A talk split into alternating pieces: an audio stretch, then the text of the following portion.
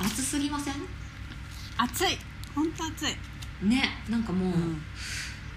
あの熱中症のなんかうん塩タブレットってあるじゃないですか、うんあれをうちの子が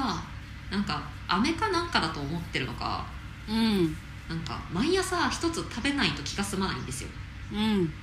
あの塩タブレットのことをうちの子は熱中症って呼んでるん ですけど熱中症食べたい熱中症食べたいって言ってでうんなんか最初はなんかもうんうなんだろうなうんその暑さがここまでならなかった時とかは、いや別に食べなくてもいいでしょっていう感じだったんだけど、うんだからもう雨じゃないからとかって言って言い聞かせてたんだけど、うんなんかうちから保育園まで結構遠くて結構歩くんですよ、うん 朝うん保育園着くとなんかお風呂上がりですかみたいな感じでびしょびしょになってて、うん朝に子供が これなんか危ないなって思って、うあんの熱中症の飴をねこう1日1つずつ食べさせてるんだけどうん4歳児に食べさせていいものなのかなんかうんあれどうなんだろうねどうなんだろうねまあなんかひ一日一粒だったらいいんじゃないねうんいや今年ほんとさ暑いなんか札幌でよくわかるんだけどえ今札幌いやいやいやあの私の地元が札幌で、うんうんで今年ほんと東京と変わんないぐらい暑いの、へでえああっちって結構避暑地になるぐらい夏も涼しいはずなのに、そうですよねそう34度ぐらいとか続いてて、北海道でうん、すごいねで今年夜はさかな朝晩は必ずこう、ひんやりするから過ごしやすかったのに、夜も29度ぐらいあるとか言ってえー、みんな悲鳴上げてて北海道の人だってその暑さに慣れてないでしょ慣れてない、ねえだから本当みんな今年大変みたい冷房事情とかどうなの北海道ってうんとねクーラーなくても行けたの今まではうんうんだけど去年今年あたりは本当みんな一斉にもうない家ないぐらいつけてるうんクーラーないともう行けなくなっちゃったのが悲しいねうん確かに避暑地うんじゃなくなってしまった感がありますそうそうそうそうそっうかなんです北海道でそんななんだ、やばいな、うんやばいよね今年暑いとは聞いてたけどそこまでかと思って、えそれは去年もそうだったのいや去年はここまでじゃなかった今年がやっぱりねなんか暑いらしいへえうん、なんなんですかねねう温ん暖、温暖化とかって言うけど本当にって思うけどね、いやーねそうなんか怪しい去年のこと去年と今年でこんなに変わるのね本当に温暖化、みたいななんか温暖化だけの要因みたいねうんもうもうなね感じしますよねうんいやー本当に本当に涼しくなってほしい早く梅雨本梅雨になったら早く梅雨が明けてほしいって思ったけど暑く そうなっそうそうたらなったで早く秋を見てほしい当ね本当ですよはいじゃあそんな感じで質問いきましょうかはいはい質問、えー今日はですねようこさんからご質問いただいてますはい瀬尾さんエリーさんこんにちはエステサロンを経営していますがコロナでリピーターさんがいないことに気づいてしまいましたこれまでリピーターさんを作るために接客を工夫したりアフターフォローを強化したりいろいろしてきたのですがうまくいってる気がしませんリピーターさんを増やすために何かヒントをいただければと思いますということですはい、はい、ご質問ありがとうございますありがとうございますえっ、とやっぱねコロナでリピーターさんがいないことに気づいたっていう、うんなんだろうやっぱリピートの重要性をすごい感じたみたいなことをおっしゃる方うんうはんちらほらいらして、 うんうんなんかリピーターさんがやっぱりいないと新規集客をするしかないわけですよね、うんだはっいてお客さんっていうのは既存客か新規客かしかいないわけですから基本的にはいで既存客がいないってことは新規集客をしなきゃいけないうんけどもやっぱコロナで新しいところに行くのは怖いっていう人が、うんまあこれまではいましたしまたはいね、緊急事態宣言が出たりとか 出なかったりとか、はいなんかうんいろいろしてますけど、はあいのやっぱそういうのって、えっと、この方のね、は証券がちょっとどこなのかにもよるんですけど、うんまあ、少なくとも首都圏だとあんまり、なんだろうな緊急事態宣言が出てるからといって気にしない人はやっぱ気にしないっうんていう感じにはなってはいますが多分地域によっては、例えば高齢者が多い地域とかだと、ううんんやっぱりすごく気にされるうんのかなっていう感じはちょっとするんですよね、若い人とかでも。そうですよねうんなのでやっぱそれは証券のそのなんていうのかなその地域の雰囲気とかにも結構寄ってきてはしまうんですが、はいリピーターさんがいない上でまずやらなきゃいけないこととしてまず新規を集客することじゃないですか、はい新規が来ないからね新規来なかったらリピーターさんにもならないからね、 ううんんでやっぱあのー正直に言うと新規が集客できない時はもうできないんで、うんコロナとかっていう場合は、うん例えば、はまあ、その地域で爆発的に感染が広がっていて、うんもうリピーターさんでさえうんちょっと今はっていう時って新規集客無理じゃないですか、うんでそういう時は新規集客ができないことを、うんえっと、思い悩んでもしょうがないというかそれはもう無理な時期なので、あのうん何か考えなきゃいけないんですあの、うんていうかまあちょっとある種の諦めみたいなのが必要なんですけど、うんえっとまあ、新規がうんそこそこ来ている、うんそのコロナ禍で数が減ってるけどそこそこ来ているという状況で、うんじゃあリピート率を上げていくはい時に何を考えなきゃいけないかっていうと、うんえっとリピートには2種類あるんですようん2種類とか2つの数字があるんですよリピートははいそれがみんなリピート率リピート率って言うんですけどうんリピート率って何かっていうと厳密に言うと、初回来店の人がはい2回目来店するかどうかうんの割合がリピート率はいですね、うんで、えっと、もう一つ考えなきゃいけないのがリピート回数なんですよ、うんつまりこうなんつうの初回来店で2回目来店したけど3回目来ませんじゃお話にならないわけですよねはいなのでそのん来店回数をいかに、うんまあ、つまりいかに長く通ってもらうかっていう話なんですけど、そうで、えっと、このうんこの文面だとどっうん来店回数でつまずいてるのかそもそものリピート率が悪いのかっていうのがうんちょっとわからないなっていうのがはいまずあってなのうでん陽子さんはまずどどっちに課題があるのか、ううんんリピート率が悪い場合来店回数とか言ってらんないので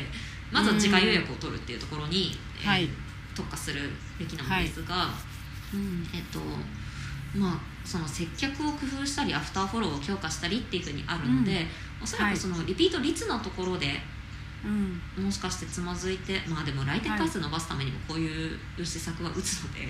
ちょっとどっちかわかんないんですけど、えっと、うんリピートされないうん最大の原因がはい何かっていうことなんですよまず。うんで、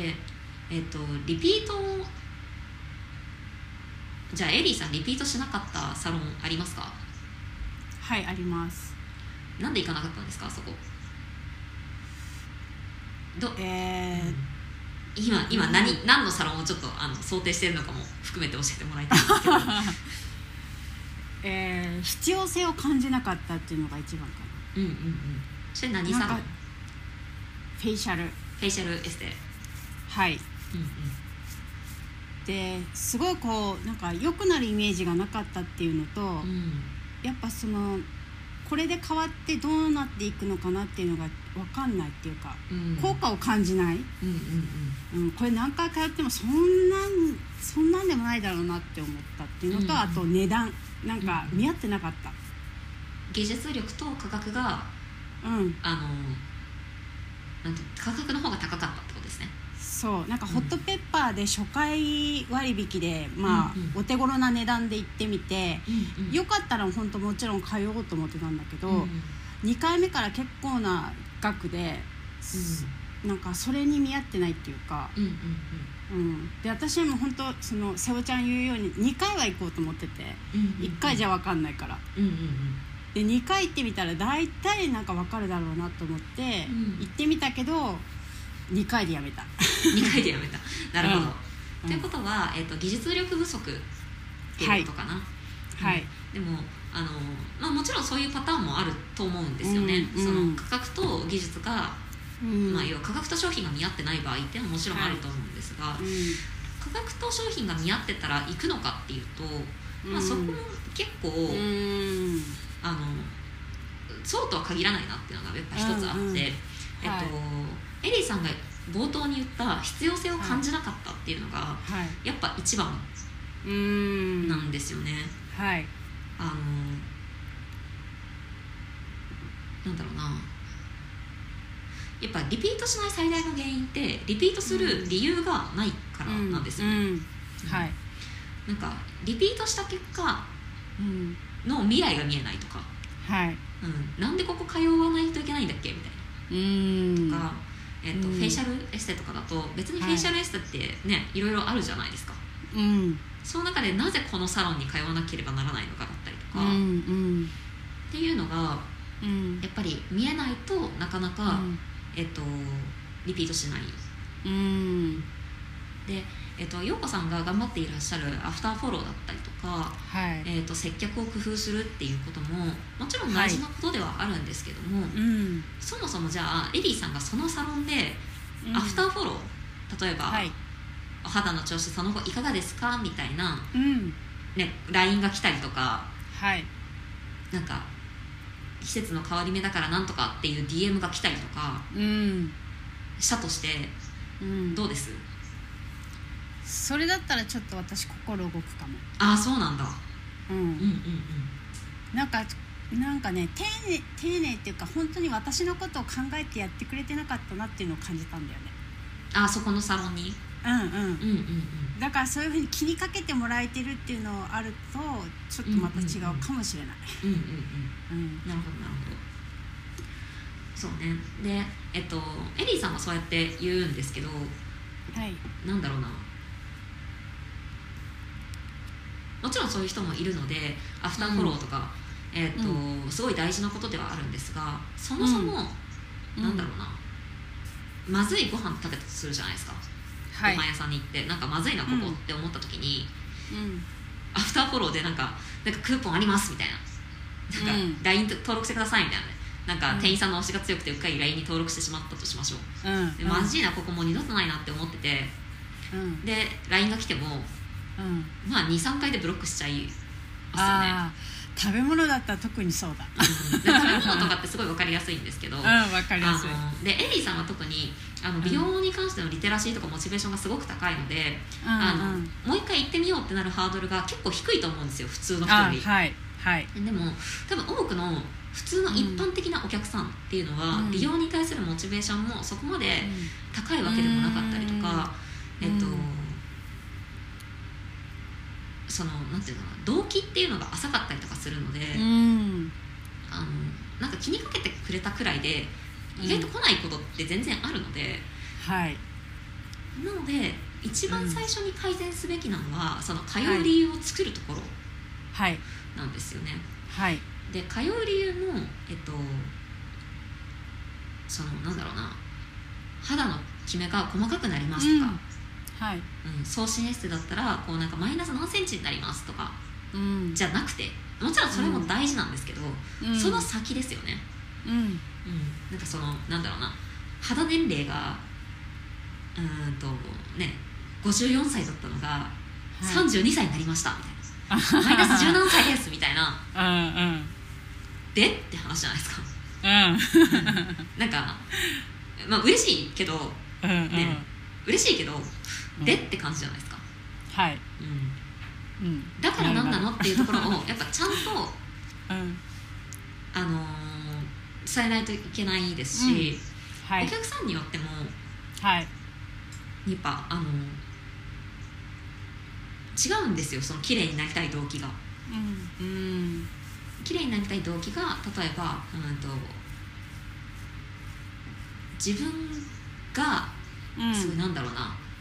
自己肯定感が低くてうんでもなんかこう肌が綺麗になったら自信がつけられるんじゃないかって思ってうん来ている人もいれば、はいうん、なんか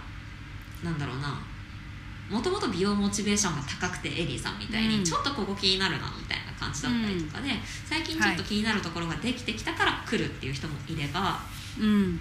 なんだろうな、うん、例えばやっぱすごい加齢によって衰えてきているっていうことに対して、うんなんか今なんとなく50代で今想像して喋ってるんですけどなんとなく加齢で、あのはい衰えてきていてやっぱ鏡を見るのがすごく苦痛であると、でその状況は肌に原因があるんじゃないかと思ってフェイシャルエステを受けたらなんか変わるかなって思ってきてるとか、あとはもっと若い人とかだったら、えっとはい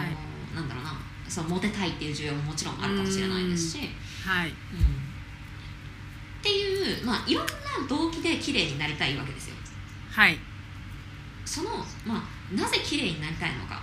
そして、うん綺麗になったら何がしたいのかっていうのは人によって違うんですよね、ああはいなのでなぜ綺麗になりたいのか綺麗になった後何がしたいのかっていうのをうん聞かないことにはうんリピートする理由を伝えられないんですようーんお客さんがその、うんリピートする理由を自分で考えてはくれないんですよはいあのなんだろうなここにリピートしたらきっとこんな未来を待っててっていうのを勝手に想像してくれる、そんな都合のいいお客さんはそん実在しないんですよ残念ながら、はいなのであなたこういうお悩みお持ちですよねうんでそれこういうふうにしたいんですよねうん綺麗になりたい理由はこれなんですよねでうん綺麗になったら解決してこういう未来が待ってるって思ってるんですよねじゃあそれ一緒に目指しましょうよっうんて言わない限りリピートは出ないわけですよ、うんということはそのその綺麗になりたい動機と欲しい未来っていうのが分からない限り、はいリピート出ないんですよね。うんっていうことは何を一番最初に改善するべきかっていうとカウンセリングなんですよ。うーんはいうん大事ですねカウンセリングそうカウンセリングがやっぱ、うんあの喋っちゃう人とかって多いと思うんですけど、うんカウンセリングではいこうこうした方がいいですよとかはいアドバイスしちゃったりとかはいでもカウンセリングって基本的に聞くんですよね。うんうんなのでもう向こうに9喋らせてこっちは1喋るみたいなうんスタイルのカウンセリングをするっていう意識がまず結構大事だなと思っていて、はいうんそれはあの私のやってるコンサルティングも、まあ、かなり近いんですけど、やっうんぱりあの例えばマーケティングってサロンさんにとっては解決策なんですよ、別にマーケティングを学びたくて学びたくてしょうがないエステティシャンもセラピストもいないわけですよ、うんはいでも、うん要はマーケティング学ぶとこうなるかもっていう未来があるから、その手段としてマーケティング学ぼうと思ってるわけですようね、んうお客さんも全く一緒なんですよもうなんか綺麗になりたくてなりたくてしょうがないっていう人ってうん少数派で、うんその綺麗になりたい動機とうんそのなんか欲望がまず先にあってうん例えばモテたいとかうん人を見返したいとか、うんう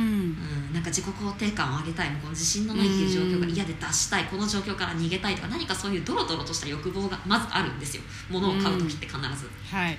特に高いものを買う時は必ずそういうドロドロした欲望がないと買わないので人は、うんそのドロドロした欲望は何なのかっていうことをうん聞き出すっていう作業が一番大事で、うんあのあ綺麗になりたいんですね毛穴が気になってるんですねじゃあこういううふんうにしましょうっていうのだとやっぱどこでもやってるので、ううんんお客さんの話をしっかり聞くうんそのために、まあ、カウンセリングでしっかり質問をして、あの、うんなんていうの深掘りしていくお客さんから出てきた回答を、あ毛穴が気になってるんですねなんで毛穴が気になるんですかみたいな、うんそれはなぜですか、他には何か気になってるとかありますか、うんとかあのなんだろうなその、まあ、とにかく質問をしまくって聞きまくるっていうのがすごい大事うんできるだけお客さんにたくさん喋らせる、うんっていうことがやっぱりリピーターさんを増やすためにすごく大事なこと、ううんうん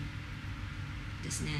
でその上でアフターフォローとか接客を工夫するとかっていうふうにするともっとこうその効果がぐっと高まってくるはずなので、うんうんまずはカウンセリングをはいちょっと変えてみるっていうのが一番近道なんじゃないかなっていうふうにはう思います。んうんううんんなんかコロナを言い訳にしたくないしやっぱり本当にその、初心を大切にじゃないけどうんカウンセリングって別にそうか関係ないじゃないですかコロナとか、うんうん、だからな結局はそこに戻るんだなって思いました、うんうん確かにね、うんそのまあカウンセリングの一つのスキルなのでやうん、っぱそのカウンセリングスキルを高めるっていうのは結構大事なんじゃないかなってい大うふ事うにでは、すうん、ね、思いますね、うんはい、うんはいうんでまあやっぱコロナで新規集客できない時期もうんもちろんあるんですけど、うやっんもちぱはりいこう、少なくともお客さんがうん来ているのであれば、要はコロナ以前より客数、はい新規の集客数っていうのは減ってはいたとしても、はいその人たちがリピーターさんになってくれれば、うんあのリピート率が上がってリピート回数も増えてくれば、あのうんコロナの時よりももっといいあうのん売り上げが立つはずなので、ぜひはいあの陽子さんには頑張っていただきたいなというふうに思います。はい頑張ってくださいはい、えー美容系サロンの売り上げアップラジオではあなたの質問をお待ちしております質問は下の概要欄の質問フォームからお送りできますえー、と質問に採用されますと2時間でマスターするウェブ集客セミナーという、えー過去5000円で開催していたセミナーの収録動画をお送りさせていただいてますのでぜひふるってご質問いただければと思います。はいということで、えー今日もありがとうございました。ありがとうございました。